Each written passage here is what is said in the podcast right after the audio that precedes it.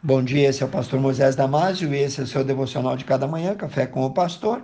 Hoje falando sobre existem seis terríveis armas que o diabo utiliza para paralisar as asas da oração dos filhos de Deus.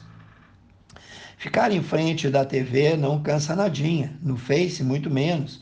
Uma partida de futebol de mais de 90 minutos poderia ser ainda mais demorada. Falar de futebol, falar em política, assistir novela, tudo isso não incomoda a maioria. Mas se falar em oração, bom, oração pesa muito. Tem que ser rápida, nos incomoda quem ora demais, não é verdade? Mas como vencer essa guerra? Há seis terríveis armas, eu vou te dar cada uma delas. Primeiro, é o cansaço que o inimigo usa contra nós. O cansaço paralisante nos impede de prolongar o tempo, nos impede de orar sem cessar. Mas justamente na oração é que podemos dominar essa fadiga, essa canseira desnatural. Pois a Bíblia diz: os que esperam no Senhor renovam as suas forças. Ele, o Senhor, faz forte ao cansado e multiplica as forças ao que não tem nenhum vigor. Está lá em Isaías 40, 31a e 29. Atira-te, portanto, mergulha na corrente da oração, insista, persista, persevere mais. Ali então encontrarás o verdadeiro e genuíno descanso para a tua alma. Em segundo lugar, segunda arma que ele usa para paralisar as asas da oração. Tu não consegues concentrar-te. Bom, outros pensamentos te assaltam durante a oração. Percebes, assustado, que teus pensamentos estão longe, viajando. De repente a oração virou uma reza mecânica, automática. Essa arma do inimigo fica sem efeito com a oração em voz alta. Davi disse no Salmo 55, 16 e 17: Eu, porém, invocarei a Deus, invocarei ao meu Senhor e ele me salvará. À tarde, pela manhã, ao meio-dia, farei as minhas queixas, lamentarei e ele ouvirá a minha voz. Filho de Deus, ore, ore em voz alta e inteligível.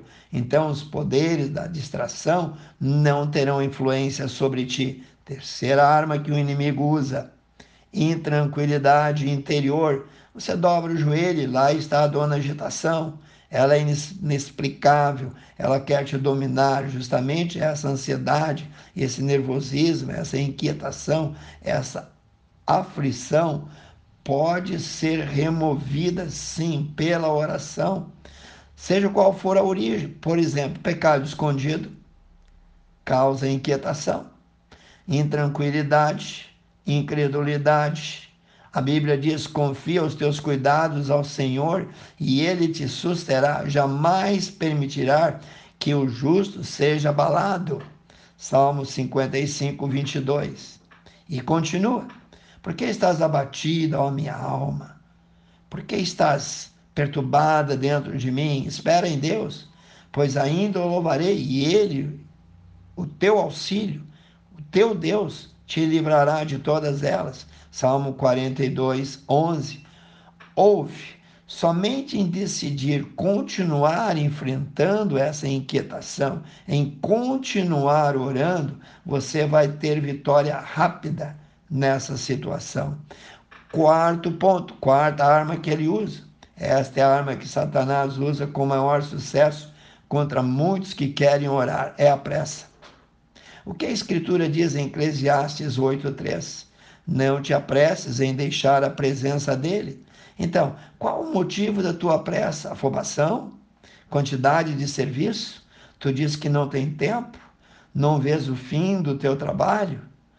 E o tempo de oração que tu pode santificar, santifica-o Unge ele, unge o teu trabalho.